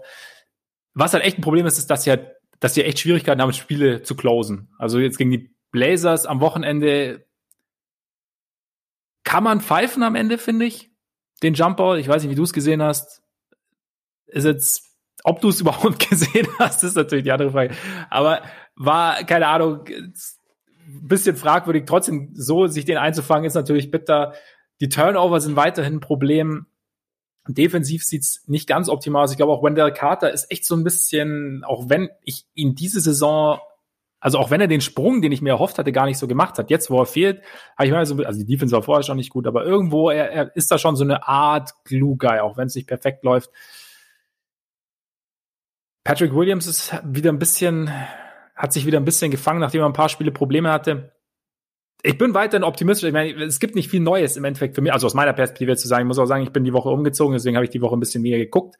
Aber er ist, also ich, es, es sieht weiterhin, es geht weiter in die richtige Richtung. Sie hatten ja diesen kurzen Streak mit drei Siegen, dann wieder zwei verloren, jetzt wieder eins gewonnen. Also es ist halt alles noch ein bisschen, die Konstanz fehlt weiterhin, aber Turnover in den Griff bekommen und dann Zach Levine ins All-Star-Team bekommen.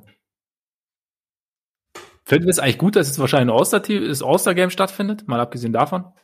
Überrascht ich finde es so unfassbar bescheuert. Also, äh, nein, überraschend tut es einen irgendwie nicht, weil irgendwie ist das wahrscheinlich einfach eine Vermarktungsmöglichkeit, aber wenn man bedenkt, dass man da jetzt irgendwie dann nochmal einen großen Tross von Menschen kreuz und quer kurzfristig irgendwie durchs Land fliegt, halte ich es einfach für völlig überflüssig. Also ich bin jetzt auch sowieso nicht der allergrößte Fan so von von dem von dem Spiel an sich, auch wenn das die letzten Jahre dann schon mehr Bock gemacht hat, das muss man schon sagen, aber das ist doch eigentlich was, worauf man jetzt aktuell schon verzichten könnte. Zumal das ja immer davon gelebt hat, dass an diesem Wochenende dann auch irgendwie alle Legenden da waren und äh, das halt einfach ein riesen Fan-Event war und man sich dann ja, irgendwie genau. das so, das ging ja eigentlich darum, so ein bisschen die NBA zu feiern und nicht jetzt nur irgendwie dieses, dieses All-Star-Game zu machen. Und das geht ja aktuell jetzt nicht so und dann muss man das nicht machen. Diese ganzen Spenden, die sie da sammeln, die könnten die ohne Probleme auch anderweitig sammeln. Also das, das, dafür bräuchte es jetzt nicht unbedingt das, aber das wird halt im Fernsehen gezeigt und bla bla. Also weiß man schon. Auszeit vorbei. aber nee, also ich bin grundsätzlich kein allzu großer Fan. Ich finde, man hätte es einfach solide los, äh, lösen können, dass, so wie wir das machen, man die All-Stars benennt. Ja. Ne? Und dann schaut mal weiter und macht nächstes Jahr wieder ein All-Star-Weekend. Aber. Ja, sehe ich ähnlich. Also, wie gesagt, zu, also Spenden zusammen und ähm, damit halt Menschen zu unterstützen, auf jeden Fall gut. Aber wie du sagst, wäre sicherlich, hätte man vielleicht auch anders machen können. Außer das benennen, ja. Ich finde es auch nicht, nicht wahnsinnig nötig dieses Jahr. Aber gut, es, es gibt Gründe, es wird Gründe geben. Und damit fehlt uns jetzt noch aus diesem Tier die Cavs und die Hornets. Ja, die Hornets hatten wir neulich auch schon mal. Genau. Ähm, da würde ich jetzt einfach nur anfügen, dass das mir immer noch ganz gut gefällt, was ich da so sehe, dass äh, auch Devontae Graham langsam sein Spiel wiederfindet, finde ich auch ganz gut. Also da halt dadurch irgendwie auch wieder so am Ende von Spielen einfach eine verlässlichere Option wieder wird. Ähm, Bridges finde ich nach wie vor echt ein sehr unterhaltsamer Spieler, Ball sowieso und wir hatten ja neulich dann auch bei Patreon, glaube ich, nochmal darüber gesprochen, so auf die Frage, ob das ein 500-Team ist diese Saison. Und ich glaube halt nach wie vor, das werden sie nicht ganz packen, aber das, also sie stehen jetzt bei 10, 11, genau wie Cleveland dann auch. Und also ich, ich kann mir schon vorstellen, dass sie das so über die Zeit tatsächlich packen werden, dass sie so leicht unter 500 sind, aber halt, ja, schon, also vielleicht quasi mit Heimvorteil ins Play-in-Turnier gehen. Vielleicht auch, also vielleicht werden sie da auch noch überholt, aber so in dieser Range, das, das halte ich schon für möglich, dass sie da bleiben. Vermisst du den Gordon Hayward jetzt? Den Gordon Hayward? Na, den Gordon Hayward, den gab es ja in Boston nie, den kann ich gar nicht vermissen. Das ist, ist ja tatsächlich einfach so. Ich, also muss man ja ganz äh, klipp und klar sagen, den, den Spieler, den man da momentan bei den, bei den Hornets so sieht und das, was er jetzt so abliefert, wenn man das in, in Boston über die letzten Jahre gehabt hätte, also und vor allem auch, wenn man das in den Conference Finals gegen Miami gehabt hätte, dann wäre Boston ins Finale gekommen. Sie hätten da nicht gewonnen, aber sie wären im Finale gewesen und das ist ja auch immerhin etwas. Ja. Ähm, Kudos an ihn. Ich, ich traue mich bei ihm immer gar nicht so viel darüber zu reden, wie das halt läuft, weil ich immer denke, ich will das nicht jinxen, weil über die letzten Jahre war das immer so, wenn er eine gute Phase hatte und man dann gesagt hat, nice, ja, er ist endlich wieder da, dann ist er irgendwie. Deswegen, also ich, ich spare mir das jetzt auch einfach. Aber wie er spielt die Saison ist, ist sau gut. Also safe ein All-Star, um das für morgen schon mal zu spoilern. Das ist ein gutes Schlusswort. Wir wollen es echt nicht weiter jinxen. Wir gehen weiter. Äh, Cavs Irgendwo Cavs. überraschend, irgendwo solide. Und für dich ja, eins halt der besseren Teams aus dem Cluster oder? Äh, nee, nicht so richtig. Also ich, ich habe halt vor allem bei dieser Offense schon echt Bauchschmerzen und frage mich, inwieweit die gute Bilanz, die sie aktuell haben, haltbar ist. Also hier dann auch noch mal kurz, ich meine, es tut mir leid, ich habe es mittlerweile schon wieder ein paar Mal schleifen lassen, aber die nackten Zahlen, das Net-Rating ist bei minus 4,1, äh, Defensiv-Rating ja. 108, das ist, das ist ganz gut, aber Offense 103,9, das ist das, der zweitschlechteste Wert wird nur von den Timberwolves um 0,1 Punkt pro 100 Ballbesitze unterboten und ich meine, du hast ja teilweise, wenn man, wenn man sie so spielen sieht, dann siehst du ja offensiv schon gelegentlich ganz ziemlich krasse Einzelleistung, vor allem von, von Colin Sexton, der wirklich eine, eine geile Saison spielt und äh, Darius Garland hat, finde ich, einen großen Schritt gemacht und du hast halt diese, diese relativ speziellen Bigs, über die ja auch relativ viel von deren Offense aufgezogen ist. Und bisher haben sie das immer mal wieder hingekriegt, damit das irgendwie zusammenzuwursteln. Und die, die Defense hat halt irgendwie auch genug funktioniert, dass sie da schon einige Spiele gewonnen haben. Aber ich bin mir immer nicht ganz sicher, wie haltbar das dann wirklich ist bei so einem Team. Und ich glaube, deswegen würde ich da jetzt sagen, ich bin mir nicht, nicht unbedingt sicher, ob sie eines der stärkeren Teams sind in dieser in diesem Cluster. Gleichzeitig haben wir natürlich auch Jared Allen erst vor kurzer Zeit dazu bekommen und der sieht richtig gut aus in Cleveland, muss man dazu sagen. Also Überraschung, das ist auch ein sehr guter Spieler irgendwie einfach gewesen. Finde ich cool, dass man ihn jetzt irgendwie dann auch in einer etwas größeren Rolle sogar noch sieht. Ja. Und äh, ja, also ich, ich finde die Cavs immer noch ein bisschen schwer einzuschätzen, einfach weil ich auch den die Flügelrotation so ein bisschen suspekt finde. Ich habe keine Ahnung, wie das dann jetzt aussehen wird, wenn Kevin Love irgendwie zurückkommt und da man versucht ihn da wieder zu integrieren. Aber so für den Moment ist es auf jeden Fall eine der positiven Überraschungen der Saison, würde ich sagen. Ja, definitiv. Hatten wahrscheinlich die wenigsten damit gerechnet. Äh, ich werde dem jetzt nicht so wahnsinnig viel hinzufügen, weil ich ähm, ja bei den Cavs einfach nicht so wahnsinnig drin bin. Dann wäre es jetzt alles nur heiße Luft, was ich jetzt vor mir geben würde und bringt ja das nichts. Wollen wir natürlich. Das wollen wir nicht. Außerdem können wir langsam auch mal, finde ich, zu deinen, wie du es gesagt hast, wie hast du es genannt? Finals Contender. Finals Contender. Ja. ja Weil es ist, die Leute werfen immer Contender raus und dann kommt aber sowas wie, vielleicht geht's ja sogar um die Conference Finals. Und da denke ich mir, aber Contender ist ja, es geht ja um die Finals und nicht um irgendwas anderes und das wollte ich damit halt dann klarstellen. Das finde ich gut, das finde ich gut. Ich habe sie, also quasi, weil ich habe das Finals weg, weil ich sie dann auch mit Blick auf den Titel dann sozusagen sehe, den, die World Championship übrigens, was ich immer noch sehr schön finde, dass die NBA, dass der NBA den Weltmeister kürt. Ähm, und ich nenne sie Contender in Arbeit. Weil ich, weil ich glaube, dass sie theoretisch alle drei Teams, von denen wir jetzt wahrscheinlich sprechen werden, richtig? Es fehlen noch drei, drei und die sind drin, ja. Genau, gut. Wir haben beide gut aufgepasst. Dass ich mir bei allen drei irgendwie Szenarien vorstellen kann, die West-Teams, also gerade die LA-Teams, vor allem natürlich die Lakers bleiben Favorit, aber dass ich mir schon irgendwie, dass, dass ich es nicht ganz ausschließen will, dass wenn gewisse Dinge noch, wenn sie die Arbeit aufnehmen und die Arbeit im Laufe der Saison erfolgreich beenden, dass es dann zu einer ernsthaften Serie kommen kann und vielleicht, wer weiß, was passiert, dann vielleicht auch der Titel dann doch in den Osten geht. Sixers, Bucks und natürlich die Nets, die Defensivkünstler. Wen, mit wem möchtest du denn anfangen? Ich meine, wir haben in letzter Zeit natürlich nach dem Harden Trade relativ viel über die Nets gesprochen. Wir können sie vielleicht jetzt kurz abhandeln, oder? Dann haben wir, dann können wir uns ein bisschen mit den anderen noch beschäftigen. Ja, also wir, wir haben ja Netzbugs eben neulich auch gemacht. Genau. Ich, ich würde ja auch dann zu den Nets einfach sagen, ich meine, man, man sieht es ja über die die Wochen, äh, also seitdem Harden da ist, sie haben das höchste Offensiv-Ceiling aller Teams. Vor allem am Ende, am Ende von Spielen ist das einfach brutal, was sie da aufbieten ja. können, weil es einfach nicht, nicht wirklich Teams gibt, die alle drei wirklich verteidigen können. Also selbst jetzt die Clippers, die ja wirklich gutes Defensivpersonal haben, die landen dann halt vielleicht in einer Situation, wo du hast einen guten Verteidiger gegen äh, Durant, du hast einen guten Verteidiger gegen Harden und dann ist Kyrie Irving gegen Reggie Jackson oder so. Also letztendlich ja. gibt's da einfach sie präsentieren einfach Rätsel und gleichzeitig präsentieren sie defensiv natürlich auch massive Rätsel, also für sich selbst und sind da bisher absolut grausam. Also ja. es gab, ging ja jetzt diese Statistik rum, dass sie seit Harden da ist, das beste Offensivteam aller Zeiten und das schlechteste Defensivteam aller Zeiten sind. Genau. Aber wir, wir haben Rating. genau. Wir, wir, wir haben ja neulich drüber auch gesprochen und ich glaube, es geht halt für sie ja nicht darum, eine richtig gute Defense zu kreieren, weil die brauchen sie vielleicht nicht, sondern vielleicht ja. brauchen sie eine, die zumindest mittelmäßig ist. Und bis dahin ist es noch ein verdammt langer Weg, aber ich will es jetzt mal nicht ausschließen, dass sie da hinkommen können. Und dann einfach angesichts dieser Star Power gehören sie in dieses Cluster, auch wenn sie bisher das, das war, also von den drei Teams jetzt das wackeligste sind und man sich am ja. ehesten auch irgendwie eine gewisse Implosionsgefahr vorstellen kann, einfach weil die Defense so krass suspekt ist. Aber die sind halt auch noch kein kein finales Produkt. Und wenn man sich anschaut, wie gut die Offense jetzt schon ist und wie viel besser die noch werden kann, dann ist es halt einfach, das Potenzial ist krass. Also das, das muss man, glaube ich, dann einfach so festhalten.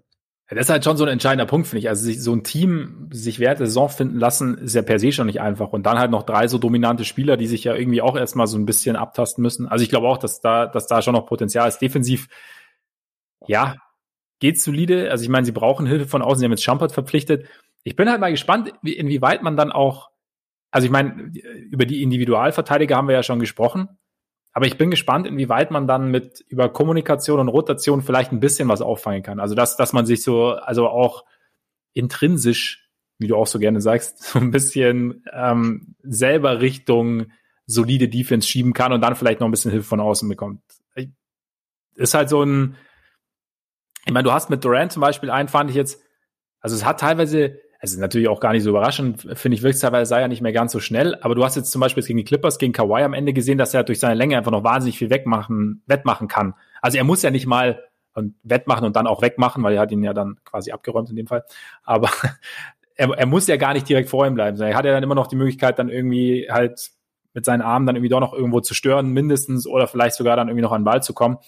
Und ja, keine Ahnung. Also JJ Reddick wäre natürlich ein Traum defensiv, dann, dann wären alle Probleme gelöst und dann ja.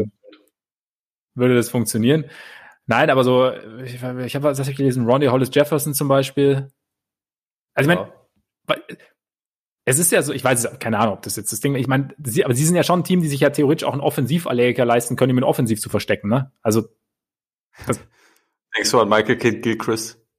Zum Beispiel, ja, genau. Nein, aber äh, keine Ahnung, du hast ja gesagt, also mein, mit, mit den dreien, also selbst wenn du, meine, da, selbst aus dem Double-Team raus äh, geht, geht bei denen ja viel. Oder selbst wenn der, der beste Verteidiger deines Teams gegen einen von den dreien steht, ist es nicht gesagt, dass du am Ende einen Stop hast. Also, ja, wir sind gespannt. Ja. Zu den Bugs kann man, finde ich, sogar noch weniger Neues sagen, seitdem wir zuletzt über sie geredet haben, weil da ist es halt einfach weiterhin so, wir kennen die Bedenken, die wir haben, wir kennen die Hoffnung, dass es besser wird, weil Drew Holiday jetzt da ist und wie es dann wirklich ist, wissen wir aber erst in den Playoffs. Also für mich ist das irgendwie momentan fast das die Bugs zusammen und viel mehr, viel mehr ist da nicht. Ja, weiß ich ganz Auch wenn übrigens immer noch äh, aktuell, das ist wichtig, das immer zu erwähnen, das best, die beste Offense aller Zeiten haben. Ja. Ja. Die ist im Moment, also über die letzten Jahre natürlich, die da recht häufig verteilt wurde. Aber momentan sind sie dabei. Was ich aber ganz interessant finde tatsächlich bei den Bugs, dass sie halt defensiv abgerutscht sind. Irgendwie von 1 letztes Jahr auf 15 dieses Jahr. Ja, sie waren ja letztes Jahr auch irgendwie mit fünf Punkten pro 100 Ballbesitzen ja. äh, Abstand oder so die, die beste Defense der Liga. Das ist schon sehr, ist, ist definitiv abgerutscht, ja. Absolut. Und da haben sie ja irgendwo, also ähm, es gab in, in den Playoffs gab es den, den Vorwurf, sie hätten halt nur diese eine Strategie. Brook Lopez droppt halt Richtung Zone und macht da dicht und dann gegen Miami war das halt ein bisschen kacke, weil dann halt Duncan Robinson und Tyler Hero, äh, Hero, Hero, Hero waren. Und das so ein bisschen die Lichter ausgeschossen haben. Ich fand es ganz, ganz, ganz interessante Unterhaltung von Zach Lowe und Kevin Pelton zu dem Thema. Also, dass halt, dass sie jetzt halt, dass sie jetzt switchen, quasi. Und halt auch sehr, sehr viel switchen. Auch Dinge in Situationen, die man nicht switchen sollte, müsste. Und die, die beiden haben halt spekuliert, so nach dem Motto, okay, sie wollen halt jetzt einfach so diesen Auto, also weil man halt teilweise auch sieht, dass die nicht genau wissen, wie, also dass, dass da einfach noch nicht die, die Automatismen da sind und dass halt jetzt darum geht, halt eben, deswegen habe ich vorhin gesagt, Build Habits, dass das vielleicht nochmal kommen wird. Ja. Dass, dass das halt eben auch so ein Ding ist, dass, dass sie jetzt halt vielleicht die Regular Season so ein bisschen opfern und ich meine, die Bilanz, die stehen bei 11,8. Kann ich auch mal die Vollständigkeit hier so. Geil. Siehst du ähm, mal. Ja, ja. Man, ich dachte schon, irgendwann kommt das und dann, naja, hast du hier lange aufgerufen. Ja, natürlich.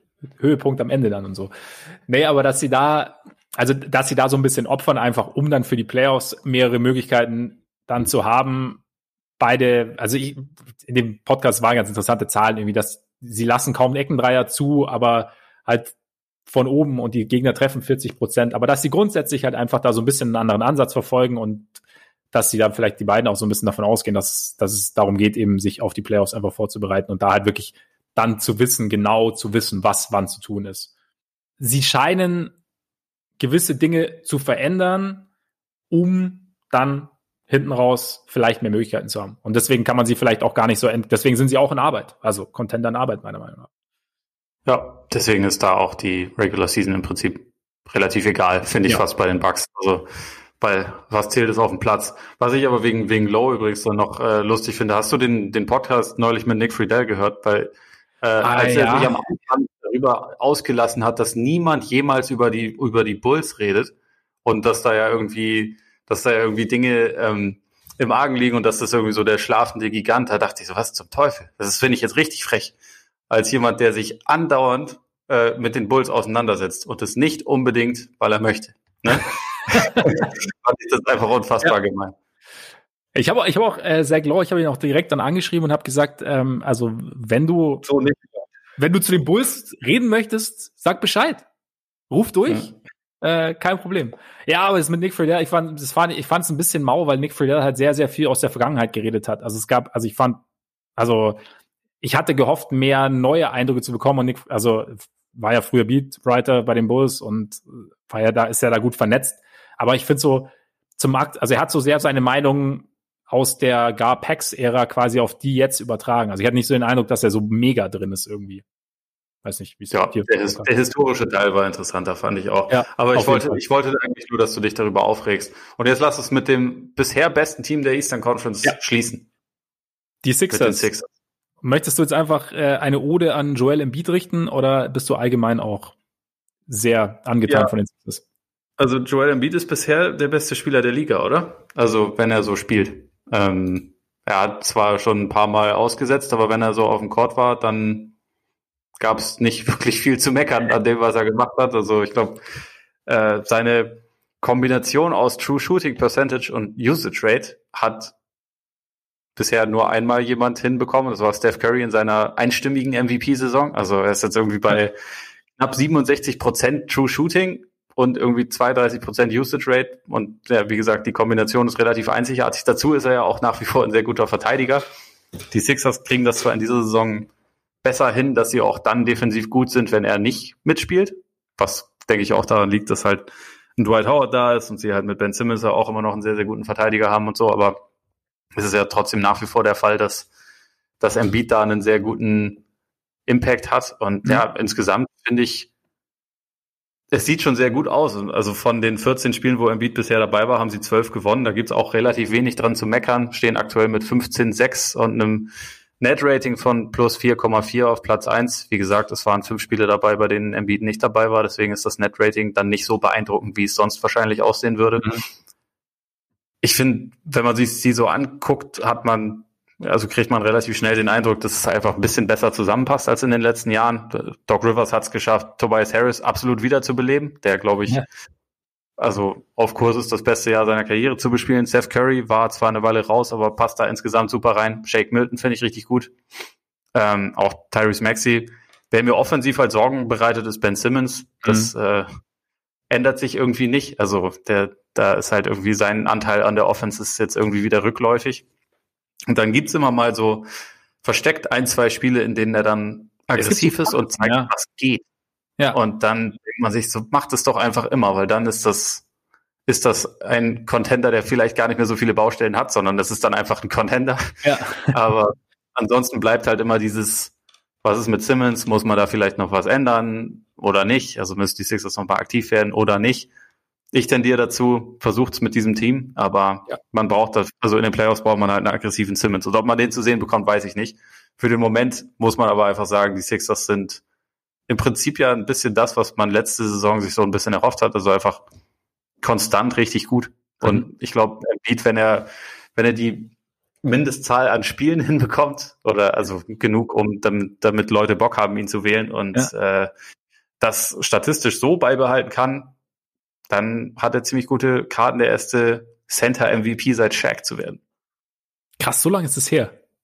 Ja, 2000. Also außer man will, äh, man will Tim Duncan als als Center sehen, aber das wollte er selber nie. Deswegen ist das vielleicht. Dann, können wir, dann können wir sagen, ja, genau. Also genauso wie mit Kevin Garnett auch. Ja. ja das ist krass. Ja, möglich ist es. Also ich meine, Beat wirkt extrem fit, extrem aggressiv, auch hat man gegen die Lakers, finde ich, auch gesehen. Also es war ja so der, so einer der ersten richtigen, gerade, also gut, es gibt natürlich auch andere schwierige Spiele, aber es war ja so ein bisschen so das Thema, dass auch, ich glaube, sie eine leichteren Schedules bis jetzt hatten. Aber ist eigentlich auch nur ein kleiner Haken, weil wie du sagst, es scheint einfach irgendwo deutlich besser zusammenzupassen und er bietet brutal. Also ich meine, dass er 40 Prozent von draußen trifft, also bei drei Versuchen, die und, und gleichzeitig hat auch scheint ihm das Setup, das sie, zu, das sie jetzt haben, einfach mehr Platz zu bieten. Und bei Simmons defensiv ist es teilweise auch schon halt echt abgefahren gut. Aber, aber dieser Punkt, dass halt offensiv einfach die Aggressivität wird, ich finde es, aber das ist ja genau, deswegen habe ich auch vor dieses phasenweise eingeworfen. Also ich finde, also auch in einzelnen Spielen, also gar nicht mal so, dass es, dass es, du hast auch in fast jedem Spiel, finde ich, wo ich ihn gesehen habe, hast du so Momente, in denen es halt einfach, da, da hat er dann irgendwie ein paar Minuten, in denen er halt komplett zum Korb zieht, aggressiv zum Korb geht und dann auch versucht abzuschließen. Und dann hast du halt wieder Phasen, in denen er halt wie bei der Freiwurflinie abdreht. Also nicht mal, nicht mal ein Drive and Kick, sondern einfach so, also er zieht und dann entweder dribbelt er selber raus oder spielt dann halt so einen, so einen Ball nach hinten, aber halt, er jetzt halt nicht irgendwo was einleitet, sondern einfach nur mehr oder weniger abbricht irgendwo. Und da, ja, es ist irgendwie, weiß ich nicht, wenn er sich da noch, wie du sagst, wenn er sich da noch ein bisschen mehr reinfühlen kann, einfach, dass er dieses, diese Schwelle zur Aggressivität öfter übertritt, dann glaube ich, ist echt, also ist echt viel möglich. Also mir gefallen die Sixers auch extrem gut, wenn ich sehe und ich fände es cool, wenn sie eben nichts machen würden. Also wenn sie, wenn eben genau Simmons halt mehr konstant, äh, mehr Konstanz reinbekäme und dann irgendwo das, das, das Team über Jahre, also auf und Aufs und Ups und dann immer mal wieder ein neues Setup und dann plötzlich stehen sie halt dann doch in den Finals und haben dann irgendwie ihre Möglichkeit, dann eventuell um den Titel oder halt den Titel mitzuspielen, eh wenn du in den Finals stehst, weil es sind ja nicht mehr Spielst so viele vor dir dann. Ne? außer die Nets in den, in den, äh, in 2002 Stimmt. oder wann das? Die haben, die waren in den Finals, aber haben absolut nicht um den Titel mitgespielt. also richtig, richtig. Das war auch so die Jahre, an denen ich so ein bisschen ähm, mein NBA-Interesse verloren hatte zwischenzeitlich. So, da war es so ein bisschen irgendwie schwer getan, dran zu bleiben. Aber Siehst du die Nets einfach an allem schuld. Ich glaube, das, das kann man. Also das war schon vor 20 Jahren so und das stimmt anscheinend immer ja, Bleibt, bleibt konstant. Also doch die große Konstante der Liga. Nee, aber also Embiid, ja, also tatsächlich MVP würdig und äh, zieht auch extrem viele Freiwürfe, ne? Also und ist da auch, glaube ich, elf ja, pro Spiel. Ja, und also äh, steht halt weniger auf dem Court als Trey Young, der irgendwie der nächste ist. Ja. Und äh, er, er nutzt seine Zeit effektiver als alle anderen Spieler im Moment. Ja, er ist, er ist schon extrem gut jetzt. Endlich mal, man kriegt jetzt.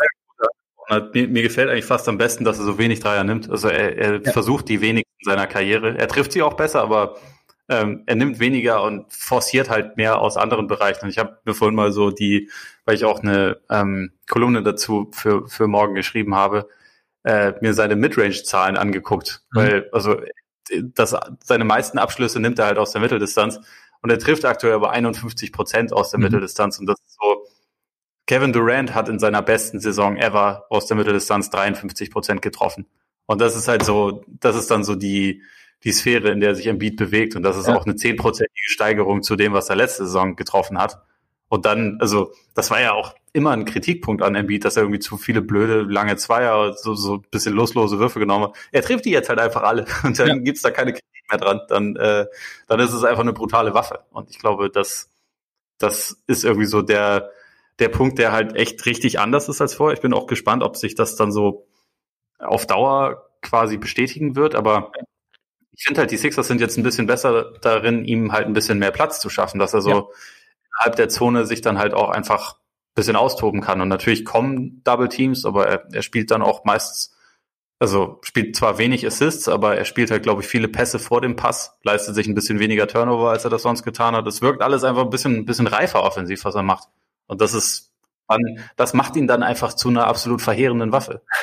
Absolut. Und ich glaube, was halt auch so ein Punkt ist, also mit diesen Würfen, also er nimmt, also er trifft sie jetzt und er wirkt, es wirkt aber auch nicht passiv, wenn er sie nimmt. Also wie, es ist jetzt nicht so, okay, boah, keine Ahnung, jetzt keine Lust zum Korb zu ziehen, dann drücke ich halt ab, sondern es, es wirkt halt einfach Zielstrebe und er wirkt grundsätzlich aggressiver. Ich fand zum Beispiel auch gegen die Lakers, ich meine, Marc Gasol hat ihm immer Probleme bereitet, und er ist halt von Anfang an, hat er versucht halt Marc Gasol zu attackieren und hat es auch irgendwie geschafft. Also es war halt einfach so ein anderer, eine andere Herangehensweise irgendwo, also auch vom, vom Kopf her, also gefühlt natürlich. Ähm, und da, ja, wie gesagt, also es ist, glaube ich, jetzt so ein bisschen so, man, man bekommt gerade so ein bisschen den MB zu sehen, den man sich lange erhofft hat. Also der halt einfach physisch fitter zu sein scheint, der halt und dessen Spiel halt mehr Nachdruck irgendwo hat. Und da, das wirkt sich natürlich auch alles auf alles aus, weil ich meine, wenn er im 1 gegen 1 auch außerhalb der Zone mehr attackiert, muss der Gegner vielleicht doch ein bisschen absinken. Das heißt, er hat wieder ein bisschen mehr Platz für seinen, für seinen Jumper. Der Jumper fällt sicherer. Also da sind halt so viele Faktoren mit drin. Klar, das Team außenrum natürlich auch. Und so hast du jetzt halt, ja, einen der besten Spiele der Liga, wie du sagst, vielleicht sogar momentan den besten bei mit konstantesten. Also an beiden Enden natürlich. Ist natürlich also auch so ein entscheidender Faktor. Ja, also im Zweifel läuft es bei den Sixers. Absolut. Und, das wäre übrigens JJ Reddick, die könnten ihn, die könnten ihn verstecken, weil ihre Defense gut ist. Um da nochmal bei Blitzes. Ja, genau, stimmt, stimmt. Da war noch das was. würde ich jetzt sagen, weil er auch die perfekte Chemie mit Embiid schon mal hatte. Ja. Äh, wenn er irgendwo dann wieder, und vor allem Doc kennt er ja auch bestens, also wenn er irgendwo seinen Touch wiederfindet, dann wahrscheinlich bei den Sixers. Aber ja, es, ich kann mir auch vorstellen, dass der große Move, den die Sixers letztendlich noch machen, eher sowas sein wird, also eher noch ein Rollenspieler, als dass sie Simmons abgeben. Und da bin ich mal gespannt, wie sich, ja. wie sich das so, wie sich das so entwickelt. Also bisher, bisher ist es wirklich sehr gut. Ich meine, überleg mal, du hättest jetzt halt neben Reddick, den du dann bekämst, jetzt so Curry und auch Danny Green, der seit Anfang des Jahres seinen Dreier auch wieder gefunden zu haben scheint. Ja gut, der wird immer mal wieder gehen. Das ist, das ist ja, er kommt und geht, aber dann, dann hättest du halt noch Reddick als Backup und hättest dann halt, also weißt du, das wäre schon, also man hätte dann genau und, das, was man die letzten Jahre aus Sixers Sicht immer vermisst hat, hätte man dann mal ein bisschen geballter. See. Womit wir die Eastern Conference beschließen könnten eigentlich. Es sei denn, es gibt noch ein weiteres Team. Gibt's nicht. es gibt kein weiteres. Alles gut. Gut, dann Damit geht's. sind wir durch für heute. Freunde, vielen Dank fürs Zuhören. Vielen Dank für die Aufmerksamkeit. Sehr, sehr schön, dass ihr dabei wart.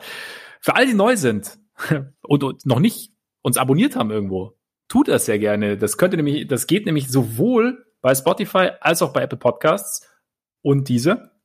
Ihr könnt uns auch sehr, sehr gerne folgen, sowohl auf Twitter, bei Facebook, bei Instagram. Da lohnt sich natürlich auch immer eine Nachricht, wenn ihr irgendwas loswerden wollt, Anregungen, Fragen, Themenvorschläge. Wie gesagt, wir lassen den Bandwagon jetzt auch wieder aufleben. Schaut da gerne vorbei. Schaut gerne mal bei Patreon vorbei. Da geht diese Woche noch was. Und ja, jetzt würde ich sagen, vielen, vielen Dank für die Aufmerksamkeit. Genießt euren Tag, euren Abend, euren Morgen und bis demnächst hoffentlich. Reingehauen. Reingehauen.